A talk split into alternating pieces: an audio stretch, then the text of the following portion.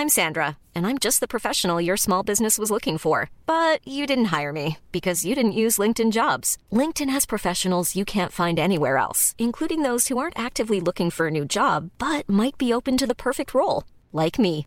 In a given month, over 70% of LinkedIn users don't visit other leading job sites. So if you're not looking on LinkedIn, you'll miss out on great candidates like Sandra. Start hiring professionals like a professional. Post your free job on linkedin.com/people today. Éducation, santé, environnement. Ça fait dix ans qu'UBS, le sponsor de cet épisode de la story, s'engage dans les investissements responsables. Alors quand j'entends dire qu'il y aura un avant et un après Covid-19, je sais déjà que pour UBS, l'après se fera comme avant, en faveur de la société. C'est aussi pour ça que j'ai choisi d'y placer mon argent.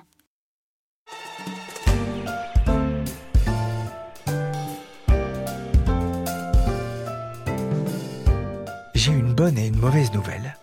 La bonne, c'est qu'en juin, il fait beau et le chauffage est coupé. La mauvaise, à compter du 1er juin, les prix de l'électricité vont augmenter de 5,9% pour les tarifs réglementés, de quoi réchauffer un peu plus la facture de 25 millions de ménages. Je suis Pierrick Fay, vous écoutez La Story, le podcast d'actualité des échos, et je vais vous expliquer pourquoi cette hausse des tarifs est en train de devenir un casse-tête politique pour le gouvernement.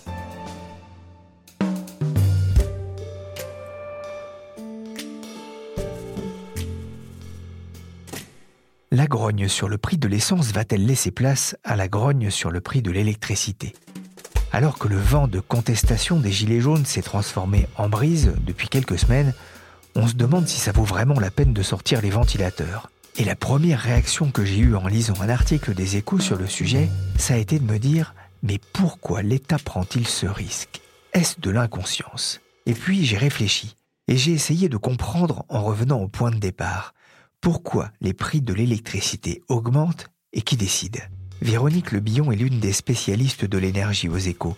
Elle suit au jour le jour les entreprises comme EDF, Engie ou Areva. Elle a bien voulu m'accorder un peu de temps pour éclairer ma lanterne.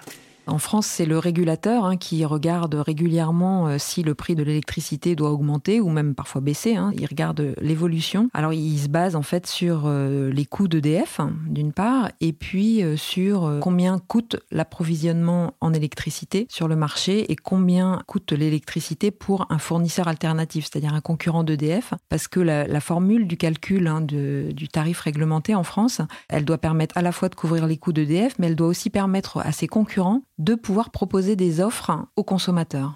Donc on parle d'une hausse de 5,9%. Il s'agit des tarifs dits administrés. C'est-à-dire que ça concerne la majorité euh, des, ménages. Oui, ce tarif administré, en fait, euh, aujourd'hui, il y a plus de 25 millions de consommateurs qui euh, sont abonnés à ce tarif. Hein, c'est le, tarif d'EDF. Et en plus, même quand on est abonné au tarif d'un concurrent, par exemple Total Direct Energy ou Eni ou Engie, souvent, en fait, les offres de marché de ces, de ces concurrents sont indexées sur le tarif réglementé. Pas toujours, mais souvent. Donc ça concerne encore plus que 25 millions de personnes. Ça veut dire que la hausse de 5,9% dont va profiter EDF, bien les autres concurrents vont augmenter leurs tarifs également? Alors on va voir un petit peu ce qu'ils vont faire, mais la plupart effectivement euh, vont euh, augmenter les, tarifs à peu près dans les mêmes proportions, en tout cas quand les, offres seront euh, indexées sur le tarif réglementé. Ensuite, ils peuvent quand même dire, nous, on propose un, prix 5 euh, à 10% inférieur au tarif réglementé. Donc, euh, ça va augmenter, mais il y aura une offre 5 euh, à 10% moins chère, par exemple. Pourquoi cette hausse? Alors cette hausse, en fait, elle est liée euh, à la formule de calcul hein, du tarif réglementé. Elle est liée à deux choses euh, en particulier. C'est euh, la hausse des prix des quotas carbone sur le marché de gros. Donc c'est un peu compliqué à comprendre pour le consommateur, hein, mais le prix de l'électricité, il se fonde en partie sur le cours de l'électricité sur les, bourses européennes. Et ce cours, il a beaucoup augmenté parce que il y a eu une réforme au sein de l'Europe qui visait à restreindre un petit peu les, les quotas carbone pour justement engager la transition énergétique. Et du coup, ce prix a augmenté et ce qui fait le prix sur le marché, c'est le, coût marginal de l'électricité. Et c'est-à-dire c'est le, coût de la dernière centrale électrique qu'on appelle sur le réseau pour fournir euh, la demande. Et donc, euh, comme ce coût a augmenté, ben voilà, marginalement, le, prix moyen de l'électricité, il a augmenté. Et donc, euh, les concurrents d'EDF qui achètent de l'électricité sur le marché, eh ben, ils ont vu le, prix se renchérir et du coup, ça a inflaté le prix. Les facteurs qui influencent le prix de l'énergie sont nombreux. Pour l'électricité, il y a donc le prix du carbone. En 2005, l'Union européenne a mis en place un système d'échange de quotas d'émissions, ce qu'on a appelé alors les droits à polluer. L'ADEME, l'Agence de l'environnement et de la maîtrise de l'énergie, a publié une vidéo explicative sur Internet pour comprendre comment ça marche. Comment fonctionne le marché de quotas d'émissions de carbone en Europe? D'abord, la Commission européenne définit un plafond d'émissions pour une certaine durée. Ensuite, ce plafond est partagé entre les différents acteurs du marché sous forme de quotas échangeables. Un quota correspond pour une installation industrielle à l'autorisation d'émettre une tonne équivalente de CO2. Pendant des années, les prix sont restés bas, car les quotas étaient très élevés. Le problème, c'est que ces prix bas n'étaient pas très incitatifs. Ils ne poussaient pas les industriels et les producteurs d'électricité à investir pour réduire leurs émissions de CO2. Cela ne valait pas le coup. Mais l'an dernier, l'Union européenne a décidé d'agir et de réduire ses quotas, ce qui a entraîné une hausse des prix et ceux-ci pourraient même doubler à l'horizon 2030. Le paradoxe, c'est qu'en France, on a une énergie, enfin une électricité qui est très très largement décarbonée, hein, puisque donc elle est liée euh, au parc nucléaire euh, qui fournit à peu près euh, les trois quarts de la production d'électricité. Mais effectivement, là, cette fois-ci, en tout cas, c'est ça qui a provoqué la hausse. Et ce qui l'a surtout accentué, en fait, c'est le fait que les concurrents d'EDF, ils peuvent se fournir auprès d'EDF pour une partie de, leur approvisionnement. Mais aujourd'hui, comme le, nombre de concurrents a grossi, grandi, eh bien, ils ont un peu atteint le, plafond d'électricité nucléaire qui peuvent acheter à EDF. Et donc, ils ont dû euh, davantage s'approvisionner sur le marché.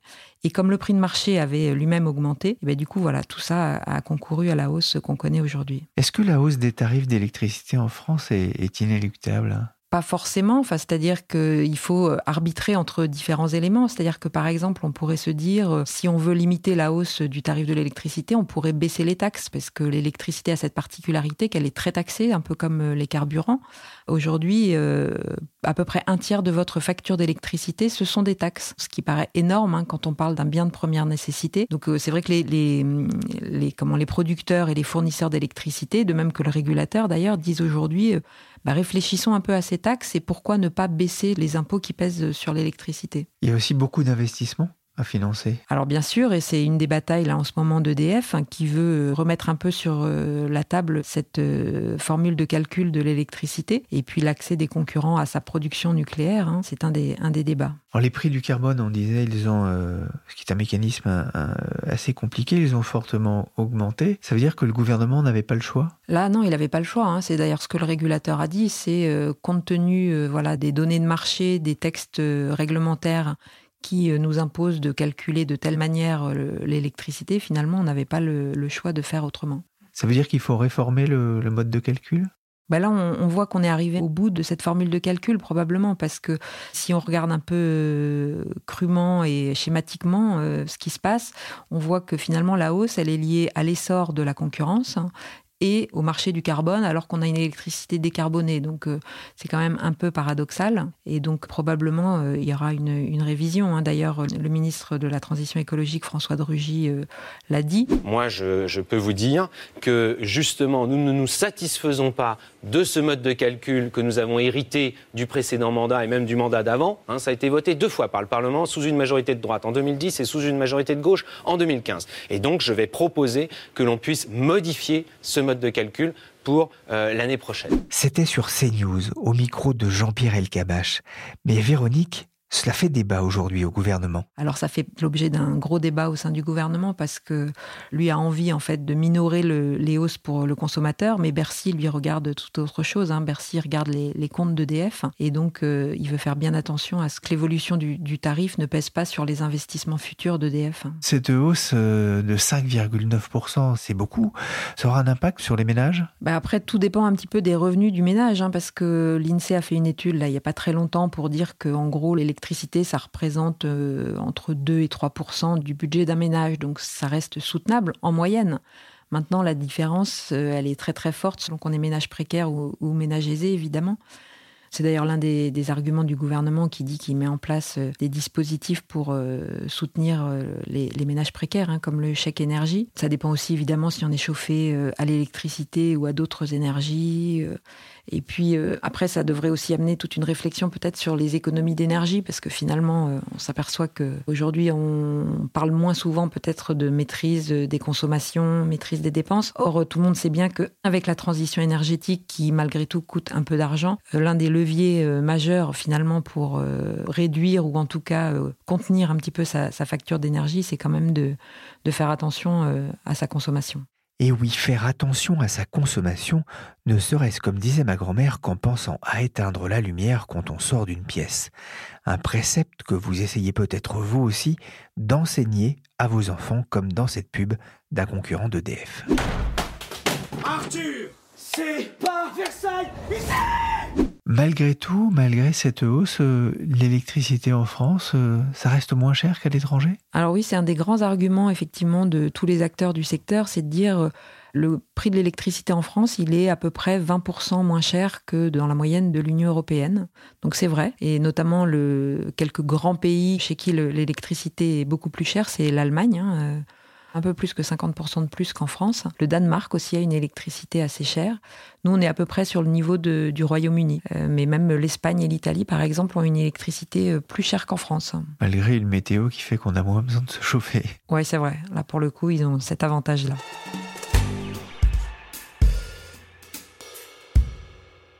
Après avoir gelé les prix de l'électricité pendant plusieurs mois, au risque de pénaliser EDF, l'État n'a pas vraiment eu le choix. Selon les estimations, la hausse de 5,9% des prix de l'électricité au 1er juin va ponctionner le pouvoir d'achat de 85 euros par an pour un ménage qui se chauffe à l'électricité et pas au gaz. Cela revient environ à 7 euros par mois. C'est moins que le prix d'un paquet de cigarettes et c'est l'équivalent de 4 à 5 litres de super. Dit comme ça, ça ne paraît pas excessif, mais c'est une hausse bien supérieure à celle de l'inflation et surtout à celle des salaires c'est bien suffisant pour brouiller le message du gouvernement sur le pouvoir d'achat. Avec le risque de ramener du monde autour des ronds-points, la question n'est pas neutre pour le gouvernement, qui est parvenu à limiter les dégâts lors des élections européennes. Mais alors que les Verts apparaissent comme les grands gagnants du scrutin, je me suis demandé comment le gouvernement allait pouvoir gérer d'un côté l'urgence climatique et de l'autre le ras-de-bol fiscal des Français. Ça s'annonce compliqué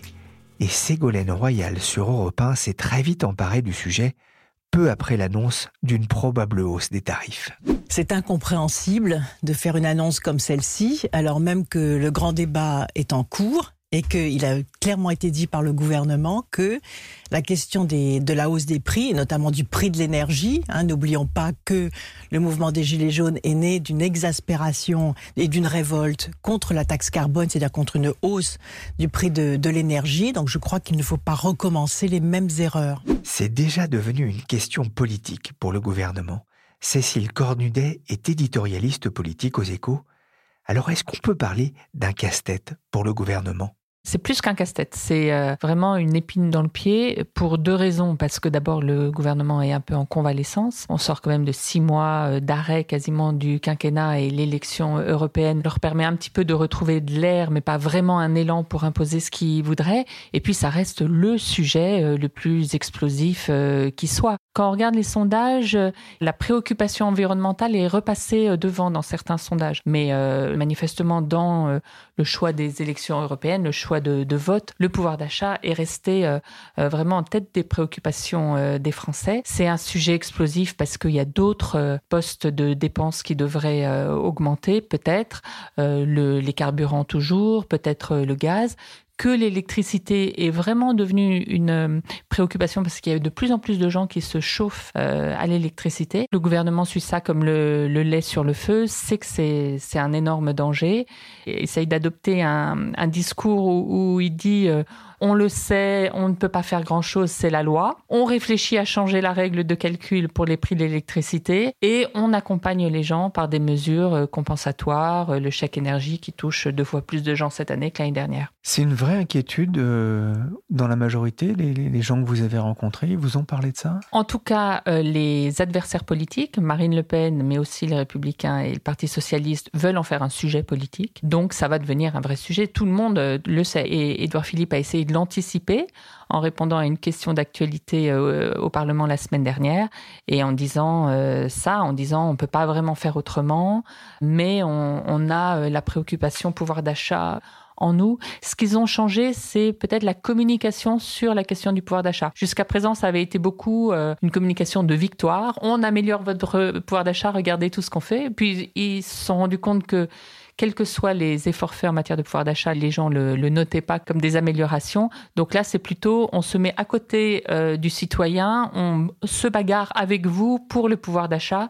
Et donc, euh, voilà, c'est cette idée d'accompagnement euh, face à cette hausse. L'idée d'une hausse qui était presque obligatoire, hein, sur lequel le gouvernement ne pouvait pas dire non. Il y a eu plusieurs mois de gel, hein, euh, on sort de quasiment six mois de gel du prix de l'électricité. Ça, c'est quelque chose qui est vraiment très difficile de faire passer dans, l'opinion publique. Oui, parce qu'il euh, y a l'idée que DF, euh, c'est l'État et que l'État doit faire quelque chose. D'autant plus que, comme vous dites, il y a eu un gel. Édouard Philippe a reporté cette hausse en se disant il faut attendre que la tensions euh, redescendent dans la population sur ces questions de pouvoir d'achat. Donc euh, voilà, c'est la double euh, incompréhension. Pourquoi finalement l'État a si peu pris sur ces prix-là? Et deuxièmement, même si effectivement les, gilets jaunes sont moins présents dans la rue, on sent qu'il y, a, toujours cette sensibilité. Ça reste un sujet électrique, si je puis dire. Il y a un risque justement que la colère se réveille euh, peut-être à la rentrée lorsque les prix de la hausse des prix de l'électricité se fera vraiment sentir? Tout est possible. Il faut rappeler que les gilets jaunes avaient démarré sur le prix euh, du carburant. Donc toutes ces questions de quotidien sur euh, vraiment leur leur reste à vivre dès qu'on touche à ces dépenses incompressibles, ça reste extrêmement sensible. Après, en matière sociale, on ne sait jamais quelle sera l'étincelle qui fera démarrer une contestation, mais s'il y a une accumulation de hausse, euh, sur des sujets comme le carburant, le gaz, l'électricité, ça peut vraiment refaire un, sujet, oui. Il y a quelque chose qui est intéressant. On avait vu effectivement que la hausse des prix de l'essence, la hausse là, de l'électricité, c'est des questions finalement environnementales. Euh, la taxe carbone et les prix du carbone qui s'envolent en Europe, hein, dans les deux cas. Euh, ce sont les deux préoccupations majeures des Français, le pouvoir d'achat et l'environnement. C'est antinomique, ça s'oppose? Ça s'est opposé, oui, dans la rue euh, depuis, euh, depuis six mois. Tout ce qu'essayent de construire euh, les, les, politiques actuellement, c'est d'essayer de construire un discours écologique qui ne soit pas punitif, qui ne passe pas par la fiscalité. Donc tout ce qui est question fiscale, on le renvoie plutôt au niveau européen avec une taxe carbone aux frontières et en essayant de, de trouver des choses plus positives à faire au niveau national. Par exemple, la grande thématique du gouvernement, là, ça va être sur l'isolation des logements. Vous savez, il y a un conseil citoyens, 150 euh, citoyens qui vont être amenés en juin à réfléchir aux questions euh, environnementales et ils espèrent beaucoup les, inciter à, trouver des solutions pour euh, obliger à l'isolement des, des, logements. Et ça, ça sera une façon quand même de limiter la facture énergétique.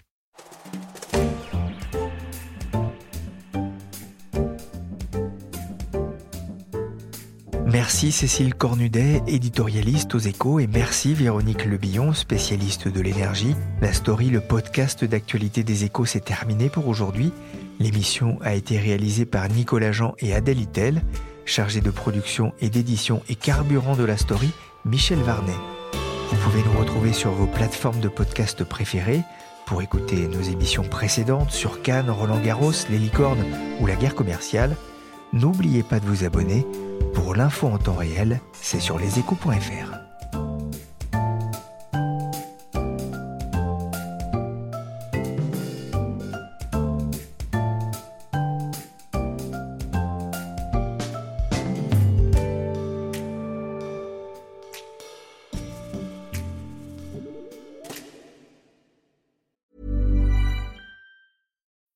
When you need mealtime inspiration, it's worth shopping Kroger, where you'll find over 30,000 mouth-watering choices that excite your inner foodie. And no matter what tasty choice you make, you'll enjoy our everyday low prices, plus extra ways to save, like digital coupons worth over $600 each week. You can also save up to $1 off per gallon at the pump with fuel points. More savings and more inspiring flavors make shopping Kroger worth it every time. Kroger, fresh for everyone. Fuel restrictions apply.